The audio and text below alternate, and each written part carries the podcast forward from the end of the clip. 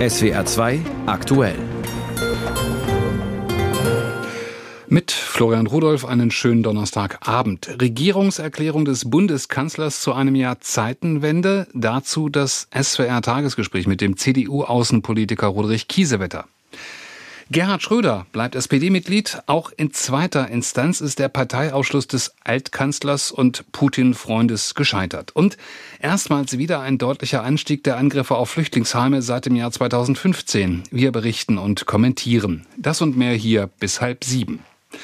Etwas mehr als ein Jahr nach Beginn des russischen Krieges gegen die Ukraine und nach der Rede von Bundeskanzler Scholz, die das Wort von der Zeitenwende prägte, hat Scholz heute eine Regierungserklärung abgegeben. Er verteidigte Waffenlieferungen an die Ukraine und erwies die Forderung nach schnellen Friedensverhandlungen zurück. In der anschließenden Debatte standen die Friedenskundgebungen zum Ukraine-Krieg im Zentrum. Uwe Jahn fasst Scholz Rede und Aussprache zusammen. Ein Jahr Zeitenwende. Das heißt für Bundeskanzler Olaf Scholz auch, es geht um Frieden für die Ukraine. Nirgends wünsche man sich das dringlicher als dort. Aber mit der Waffe an der Schläfe lässt sich nicht verhandeln, außer über die eigene Unterwerfung. Und diese Unterwerfung unter den übermächtigen Nachbarn Russland soll eben nicht das Ergebnis der Friedensliebe sein. Olaf Scholz vertritt seinen Kurs der eng abgesprochenen Unterstützung für die Ukraine, auch wenn es um Waffenlieferungen geht. Innenpolitisch blickt er erleichtert auf die vergangenen Monate zurück.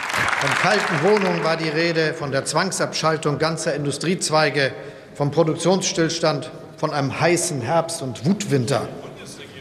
Nichts davon ist eingetreten, weil wir entschlossen gehandelt haben, weil wir zusammengeblieben sind und hinter diesem Wir steht unser ganzes Land.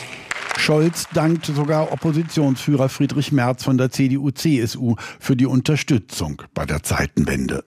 Der kommt erst im zweiten Teil seiner Entgegnung zur Kritik am Bundeskanzler und seiner Regierungsmannschaft. Sie sitzen einer tief zerstrittenen Koalition vor, aus der her regelmäßig heraus jede Woche neue Vorschläge kommen, was man denn verbieten könnte. Und bevor diese Vorschläge einzelner Kabinettsmitglieder den Deutschen Bundestag erreicht haben, steht schon der Generalsekretär der FDP im Fernsehen und erklärt, das sei alles mit der FDP nicht zu machen. Friedrich Merz kritisiert, dass die Bundeswehr bei der Beschaffung nicht vorankommt und mahnt insgesamt mehr Tempo in Sachen Zeitenwende an, sonst gelinge sie nicht. Grünen Fraktionschefin Britta Hasselmann verteidigt den Regierungskurs und wendet sich gegen die Linke, die Diplomatie statt Waffen fordert.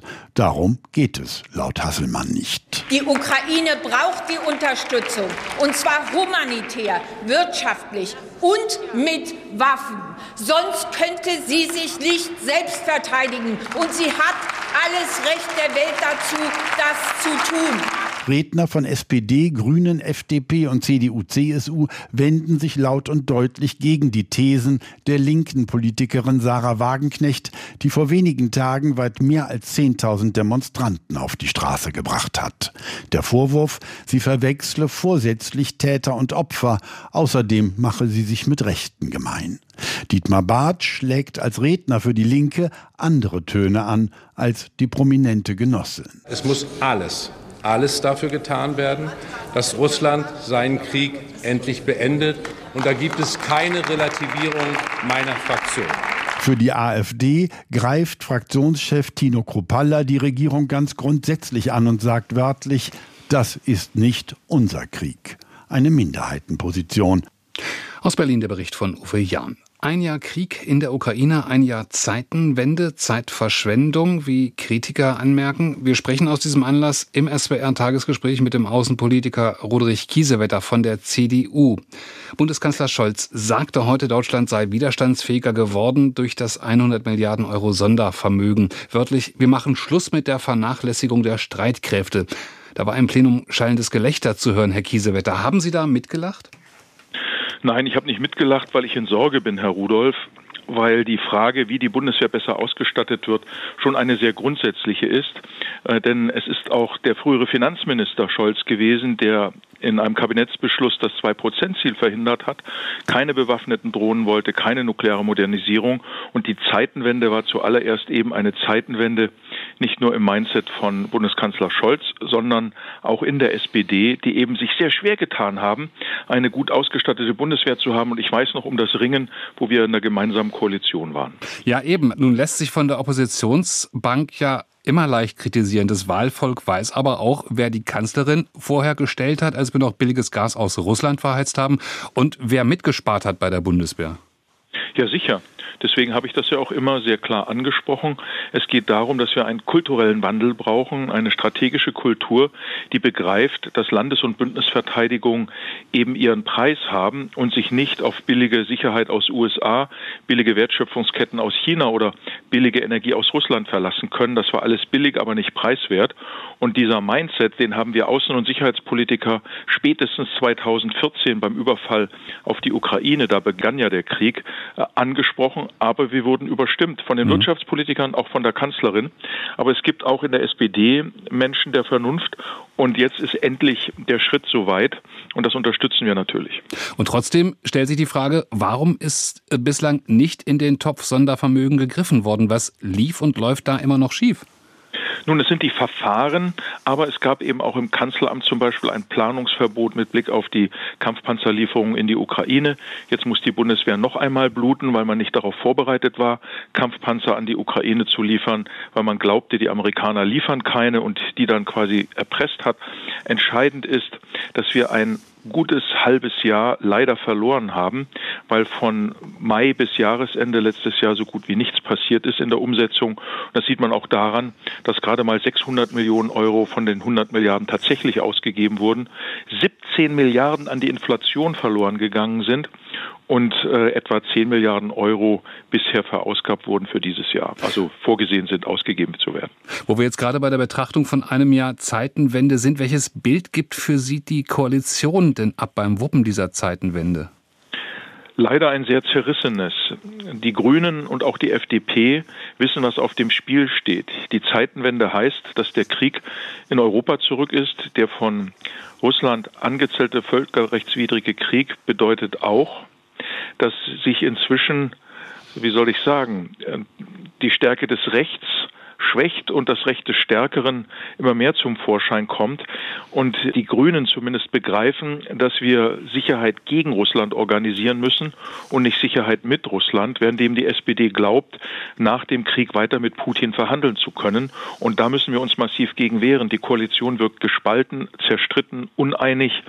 Und wir können froh sein, dass wenigstens die Außenministerin dagegen hält und Frau Strack-Zimmermann von der FDP. Sie haben sie angesprochen, Uneinigkeit, die haben wir bei den Waffenlieferungen. Sie selbst sind kein Freund von roten Linien und haben dem Kanzler ein ums andere Mal Ausschließeritis vorgeworfen. Aber andererseits auch die Union ist ja alles andere als einig. CSU-Chef Söder zum Beispiel ist, soweit ich weiß, strikt dagegen, beispielsweise Kampfjets zu liefern. Also kein Bild der Einigkeit auch bei der Union. Gut, entscheidend ist, dass es sich um Bundespolitik handelt und nicht um den bayerischen Wahlkampf, was sehr bitter ist. Äh, das ist auch in unseren Reihen nicht gut angekommen, dass er einen potenziellen Koalitionspartner Grüne auf Bundesebene mit solchen Falschaussagen verprellt. Wichtig ist, dass wir begreifen, das Schicksal Europas entscheidet sich in der Ukraine. Und deshalb sollten wir sehr klar uns bewusst sein, dass das kein Krieg gegen die Ukraine ist, sondern unsere Art zu leben dass wir verhindern müssen, Kriegspartei zu werden. Da sind wir uns, glaube ich, alle mhm. einig.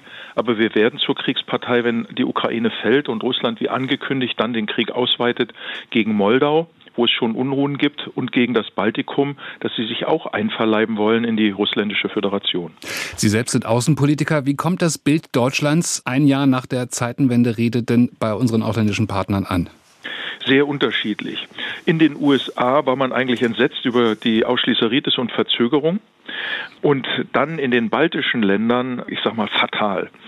Hier wurde Deutschland quasi wahrgenommen als ein Land, das immer noch an einen Frieden mit Putins Russland glaubt. Und diese Länder, die ja unmittelbar an der Grenze zu Weißrussland sind und zu Kaliningrad, also Russland, spüren die Bedrohung. Die haben seit Jahren Cyberangriffe, seit Jahren Luftraumverletzungen und haben nie verstanden, wie die deutsche Antwort auf die Besetzung der Krim äh, Nord Stream 2 sein konnte. Ich denke, dass uns keiner mehr richtig glaubt. Ich glaube, dass Deutschland so als Nutznießer wahrgenommen wird, der gerne Sicherheit anderer annimmt und sich sehr schwer tut, nach außen zu tragen.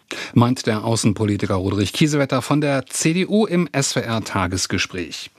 Das Treffen der G20-Außenminister geht wohl ohne gemeinsame Abschlusserklärung zu Ende. Die Vertreter der führenden Industrie- und Schwellenländer konnten sich bei ihrem Treffen in der indischen Hauptstadt Neu-Delhi nicht auf eine Stellungnahme zum Ukraine-Krieg einigen. Zwar haben die meisten Länder den russischen Angriffskrieg verurteilt, aber Russland und auch China wollten nicht zustimmen. Aus Neu-Delhi Charlotte Horn. Am Ende lagen die Positionen doch zu weit auseinander zwischen den Außenministerinnen und Ministern der G20. Und so gab es am Ende keine gemeinsame Abschlusserklärung, sondern nur ein Ergebnispapier der Gespräche. Indiens Außenminister Jai Shankar musste zugeben, dass Indien es nicht geschafft hatte, die Differenzen zu überbrücken, zulasten von ärmeren Ländern, die unter den Folgen des Krieges leiden. Für einen Großteil des globalen Südens geht es um alles oder nichts. Die Treibstoffkosten, die Lebensmittelkosten und die Kosten für Dünger Düngemittel sind allesamt sehr drängende Probleme. Und die Konsequenzen sind wirklich beschädigend. Und das ist noch ein mildes Wort. Uh, Russland und China hatten sich geweigert, eine gemeinsame Erklärung mit zu unterschreiben. Darin sollte es um einen Zitat vollständigen und bedingungslosen Rückzug der russischen Truppen vom Territorium der Ukraine gehen. Russlands Außenminister Lavrov beschuldigte den Westen. Die Sanktionen gegen sein Land seien reine Willkür. Russland habe auf eine Aufklärung der sabotierten Nord Stream Pipeline Kriegsparteien bestanden. Der Westen habe nur gedroht. Die NATO und EU würden andere Staaten erpressen. Wir haben nicht ein einziges Mal öffentlich gesagt, dass wir niemals ernsthafte Vorschläge ablehnen, die aus dem aufrichtigen Wunsch herausgemacht werden, eine politische Entscheidung zu finden. Ich möchte noch einmal daran erinnern, dass während wir zu Gesprächen aufgefordert werden, ich mich nicht daran erinnern kann, dass jemand von westlichen Kollegen aus einer Reihe von anderen Ländern die Ukraine zu Gesprächen gedrängt hat. Wahrscheinlich ist da etwas Wahres dran, denn die Ukraine wird zu einer Fortsetzung des Krieges ermutigt. Ukraine настраивают на продолжение войны. Immerhin, am Ende trafen sich Lavrov und sein amerikanischer Amtskollege Blinken für ein zehnminütiges Gespräch. Eigentlich wollte Indien seine G20-Präsidentschaft als Stimme des globalen Südens nutzen, für Themen wie den Kampf gegen Armut und Klimawandel. Doch der russische Angriffskrieg in der Ukraine beherrschte auch dieses G20-Treffen. Der Bericht aus Neu-Delhi von Charlotte Horn. Dort adressierte Annalena Baerbock ihre Rede direkt an den russischen Außenminister Sergei Lavrov. Es tut gut, dass Sie heute hier in diesem Raum sind, um zuzuhören führen, sagte sie zu ihm. Zum G20-Treffen der Kommentar von Peter Hornung. Die wichtigste Feststellung ist recht ernüchternd. Die Welt ist ziemlich wahrscheinlich am Abend kaum besser und sicherer, als sie es am Morgen war. Das Außenministertreffen der G20-Staaten hat deutlich vor Augen geführt, worum sich die Weltpolitik gerade dreht und wo dabei die Bruchlinien verlaufen. Russland auf der einen Seite unterstützt von China, in der Mitte Gastgeber Indien und auf der anderen Seite die restlichen Mitglieder der G20. Es waren, wenn überhaupt, nur mikroskopisch kleine Fortschritte zu sehen, die die Welt einem Ende des Krieges aber nicht näher gebracht haben. Dass Russlands Außenminister Lavrov bei der Rede von Annalena Baerbock diesmal sitzen geblieben ist und sich die scharfe Kritik der Deutschen stoisch angehört hat, wird von manchen als solch ein Fortschritt gesehen. Ebenso, dass der chinesische Außenminister im Gespräch mit seiner deutschen Kollegin gesagt gesagt haben soll, man unterstütze den Angriffskrieg nicht. Petitessen könnte man sagen, aber in solchen Zeiten klammern sich Politikerinnen und Politiker an alles, was einen Misserfolg in milderem Licht erscheinen lässt. Angesichts der großen Herausforderungen war es tatsächlich ein Misserfolg. Zum einen hat sich in Sachen Krieg nichts getan, zum anderen wurde wieder einmal deutlich, was alles liegen bleibt oder sich gar verschlimmert durch die Aggression Russlands. Energiesicherheit, Lebensmittelsicherheit, Entwicklungszusammenarbeit, Katastrophenschutz und natürlich Klimaschutz stand alles auf der Agenda rückte aber mehr oder minder in den Hintergrund. Zumindest im Klagen darüber ist man sich einig, dass die drängendsten Probleme der Menschheit unter der Auseinandersetzung leiden ohne aber vor allem auf russischer Seite daraus irgendeine Schlussfolgerung zu ziehen. Zu sehen war aber auch das trotzige Bemühen von Sergei Lavrov, nicht als isoliert dazustehen, vergeblich, denn tatsächlich war der Russe für die allermeisten wie ein Aussätziger. Er warf sich Gastgeber Indien förmlich um den Hals, was die Inder zumindest nicht mit der gleichen Begeisterung erwiderten. Überhaupt Indien. Es war zu sehen, wie sehr das inzwischen wohl bevölkerungsreichste Land der Erde sich bemüht, eine eigenständige Position zu vertreten, sich als Sprachrohr des globalen Südens positioniert und versucht zu vermitteln. Das war diesmal aber nicht wirklich von Erfolg gekrönt. Statt einer gemeinsamen Abschlusserklärung gab es nur ein von den Indern verfasstes Ergebnispapier, eine Notlösung. So bleibt nicht viel am Ende des Konferenztages. Große Hoffnung geht von diesem Treffen nicht aus. Eher einmal wieder Ernüchterung über die Erkenntnis, wo die Welt gerade steht. Peter Hornung kommentierte. Altkanzler sagt kaum noch jemand, eher Gasgerd, Putin-Versteher. Wegen seiner Männerfreundschaft zum Kriegstreiber aus Russland muss sich Gerhard Schröder viel Kritik anhören, vor allem von seiner eigenen Partei der SPD. Doch die Nähe zum Kremlboss hat keinerlei Konsequenzen. Schröder darf weiter in der Partei bleiben und er muss auch keinen Rauswurf fürchten. Vorerst zumindest, das hat das SPD-Parteigericht in Hannover jetzt auch im Berufungsverfahren entschieden. Torben Hildebrand in Hannover. Das heißt, Schröder geht als klarer Sieger vom Platz? Ja, und das zum zweiten Mal schon. In der ersten Runde im Sommer war Schröder schon als Gewinner aus dem Verfahren hervorgegangen. Und dann haben ja sieben SPD-Kreis- und Ortsverbände nicht locker gelassen, sind in Berufung gegangen.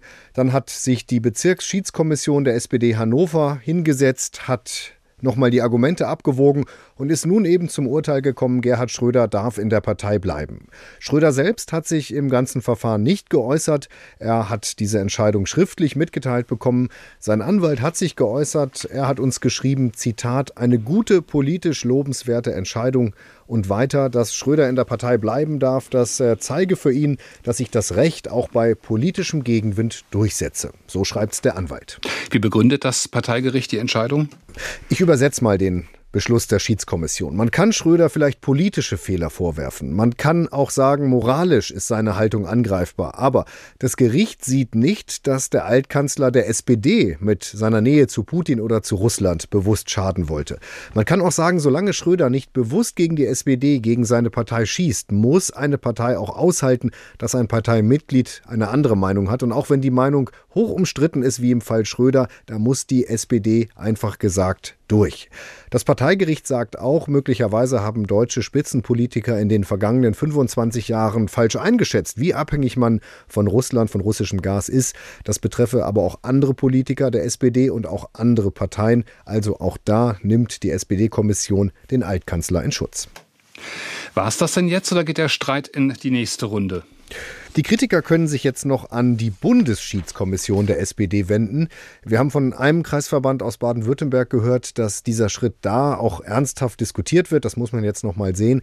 Die Erfolgsaussichten für die Schröder-Gegner, wenn sie dann noch mal in die nächste Runde gehen, die Erfolgsaussichten dürften aber eher gering sein. Zweimal haben Parteigerichte jetzt seitenlang und ausführlich begründet, warum sie keine Verstöße sehen. Es ist aus meiner Sicht unwahrscheinlich, dass eine dritte Kommission das völlig anders sieht. Torben Hildebrand aus Hannover, Altkanzler Gerhard Schröder bleibt weiter in der SPD. Erstmals seit 2015 gab es im vergangenen Jahr wieder häufiger Angriffe auf Flüchtlingsunterkünfte. Über die Gründe kann man mutmaßen. Das Ende der Corona-Auflagen und die immer höhere Zahl der Geflüchteten dürften aber wohl schon eine Rolle spielen. Der Anstieg gegenüber 2021 fällt deutlich aus, wie aus den Zahlen des Bundesinnenministeriums hervorgeht. Der Bericht von Philipp Eckstein. 121 Überfälle, Anschläge, Sachbeschädigungen und tätliche Angriffe hat es im vergangenen Jahr auf Flüchtlingsunterkünfte in Deutschland gegeben. Im Jahr zuvor waren es 70. Das zeigen vorläufige Zahlen des Bundesinnenministeriums, die die Linksfraktion im Bundestag abgefragt hat und die die neue Osnabrücker Zeitung zitiert. Demnach ist es der erste Anstieg der Übergriffe seit dem Jahr 2015. Damals hatten die Sicherheitsbehörden mehr als 1000 solcher Straftaten registriert. Die Behörden verzeichneten 2022 zudem rund 1250 Angriffe gegen Asylbewerberinnen und Asylbewerber oder Flüchtlinge außerhalb von Unterkünften. Das waren in etwa so viele wie im Jahr zuvor. Im vergangenen Jahr kamen mehr als eine Million Kriegsflüchtlinge aus der Ukraine nach Deutschland. 2022 stellten zudem rund 218.000 Menschen einen Erstantrag auf Asyl. Im Jahr zuvor waren es rund 150.000. Die erstmals seit langem wieder gestiegenen Zahl der Angriffe auf Flüchtlingsunterkünfte kommentiert Esther Saub aus der SBR-Redaktion Religion, Migration und Gesellschaft. In Deutschland werden statistisch jeden Tag drei Menschen angegriffen, die Schutz vor Krieg oder Verfolgung suchen, in ihren Wohnungen oder irgendwo unterwegs. Alarmierend ist dabei nicht nur die Zahl an sich, sie lag schon einmal deutlich darüber. Alarmierend ist vielmehr der Anstieg der Übergriffe. Und zwar nicht auf Einzelpersonen, sondern auf Unterkünfte. Und zwar dramatisch. 2022 gab es 70 Prozent mehr Angriffe auf Orte, in denen Asylsuchende untergebracht sind, als im Vorjahr. Die allermeisten Täter kamen aus der rechten Ecke. Dass es dazu kommt, ist durch nichts zu entschuldigen. Aber es gehört auch zum Bild, dass die Unterbringung teilweise chaotisch organisiert ist, dass Nachbarn von Unterkünften vor vollendete Tatsachen gestellt werden. Wäre es also möglich gewesen, dieser zunehmend feindlichen Haltung gegenüber schutzsuchenden Menschen entgegenzuwirken? Vor einem Jahr begann der russische Angriffskrieg auf die Ukraine. Nach wenigen Tagen war klar, es werden viele, sehr viele Menschen fliehen müssen. Ein Blick auf die Karte von Mitteleuropa reicht, um zu erkennen, dass Deutschland eines der Zielländer werden würde. Wir sind sehenden Auges in genau die Situation gelaufen, die auf dem Flüchtlingsgipfel Mitte Februar Thema war, die völlige Überforderung der Kommunen. Die Maßnahmen, die auf dem Gipfel vereinbart wurden, hätte man allerdings bereits vor einem Jahr in die Wege leiten können und müssen. Ein Netzwerk zwischen Bund, Ländern und Kommunen, eine digitale Plattform zur Erfassung und Verteilung von Schutzsuchenden. Warum erst jetzt? Und wie kann es sein, dass nun die angegriffen werden, die für all die Fehlplanungen am wenigsten können? Verzweifelte Menschen, die kein sicheres Zuhause mehr haben. Klar, eine Million Menschen ist eine große Zahl. In Polen allerdings leben anderthalb Millionen ukrainische Geflüchtete. Rumänien, die Slowakei und sogar die kleine und bettelarme Republik Moldau haben Hunderttausende Menschen aufgenommen. Wir sitzen hier weder in einem vollen Boot, noch werden wir von einer Welle überrollt. Der legendäre Satz der ehemaligen Kanzlerin gilt immer noch. Wir schaffen das, wenn wir es besser organisieren. Und jede und jeder von uns sollte sich einmischen, wenn Schutzsuchende in Deutschland angegriffen werden. Esther Saub kommentierte. Im Sommer vergangenen Jahres starben in Brandenburg massenhaft Fische und andere Lebewesen in der Oder. Insgesamt 400 Tonnen Kadaver, etwa die Hälfte des Fischbestandes in dem deutsch-polnischen Grenzfluss und in seinen Zuflüssen. Und als Ursache gilt die Algenblüte. Jetzt hat die Umweltschutzorganisation Greenpeace einen Bericht vorgelegt, wonach zweifelsfrei die Salzwassereinleitungen der polnischen Bergbauindustrie schuld sind an der Ökokatastrophe. We are taking the samples of the water Ortstermin in Schlesien. Wissenschaftler von Greenpeace Polen entnehmen Gewässerproben über Wochen hinweg und an etlichen Standorten. Mit dabei ein SWR-Reporter und Nina Nölle von Greenpeace Deutschland. Wir sind hier an einem Seitenkanal, der in die Oder fließt. Hinter mir seht ihr meine KollegInnen am Proben nehmen. Hier nehmen wir vor allem Wasserproben, da hier Abwässer von einem Kohlebergbauwerk äh, eingeleitet werden in den Seitenkanal, der dann direkt in die Oder fließt wo es im vergangenen Sommer zum großen Fischsterben kam. Ursache dafür war eine giftige Alge und Experten waren sich schnell einig, dass die Ursache für dieses Algenwachstum ein überhöhter Salzgehalt des Wassers war. Greenpeace meint nun nachgewiesen zu haben, woher dieses Salz kam. Diese Algenart vermehrt sich allerdings nur im Brackwasser, das heißt in einem salzhaltigen Wasser. Und diese Salzwerte kommen tatsächlich von den Abwässern aus der Bergbauindustrie hier im polnischen Schlesien. In der Region gibt es zahlreiche Steinkohleminen. Diese pumpen unentwegt sehr große Mengen Wasser aus den Stollen ab, damit dort gearbeitet werden kann. Es ist bekannt, dass dieses Pumpwasser je nach Region sehr salzhaltig sein kann. Die höchsten Salzkonzentrationen dokumentierte Greenpeace in drei Oder-Zuflüssen, an denen mehrere Steinkohleminen liegen. So die Messungen. Ich finde sie sehr gut. Sie haben die wesentlichen Parameter gemessen. Sie haben an geeigneten Stellen gemessen. Beurteilt Christian Wolter die Arbeit der polnischen Greenpeace-Wissenschaftler. Überrascht haben den Fischökologen des Leibniz-Instituts für Gewässerökologie und Binnenfischerei diese Ergebnisse allerdings nicht weil die hohe Salzfracht und die hohe Kochsalzeinleitung als primäre Ursache dafür, dass im Süßwasser eine Brackwasseralge blühen konnte, das haben wir schon im letzten Jahr festgestellt. Also da stimmen alle überein, dass das die wesentliche Ursache ist. Nur dass bislang eben niemand identifiziert wurde, der für die Salzfracht verantwortlich war.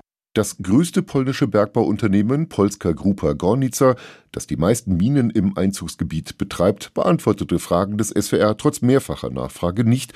Das Unternehmen JSW SA, das dort eine Mine betreibt, teilte auf Anfrage mit, Zitat, die Einleitung von Salzwasser in die Umwelt basiert auf Genehmigungen der zuständigen Behörden. Es gab zahlreiche Überprüfungen, bei denen keine Unregelmäßigkeiten festgestellt wurden. Zitat Ende. Das polnische Umweltministerium beantwortete konkrete Fragen des SWR ebenfalls nicht. Kai Laufen berichtete.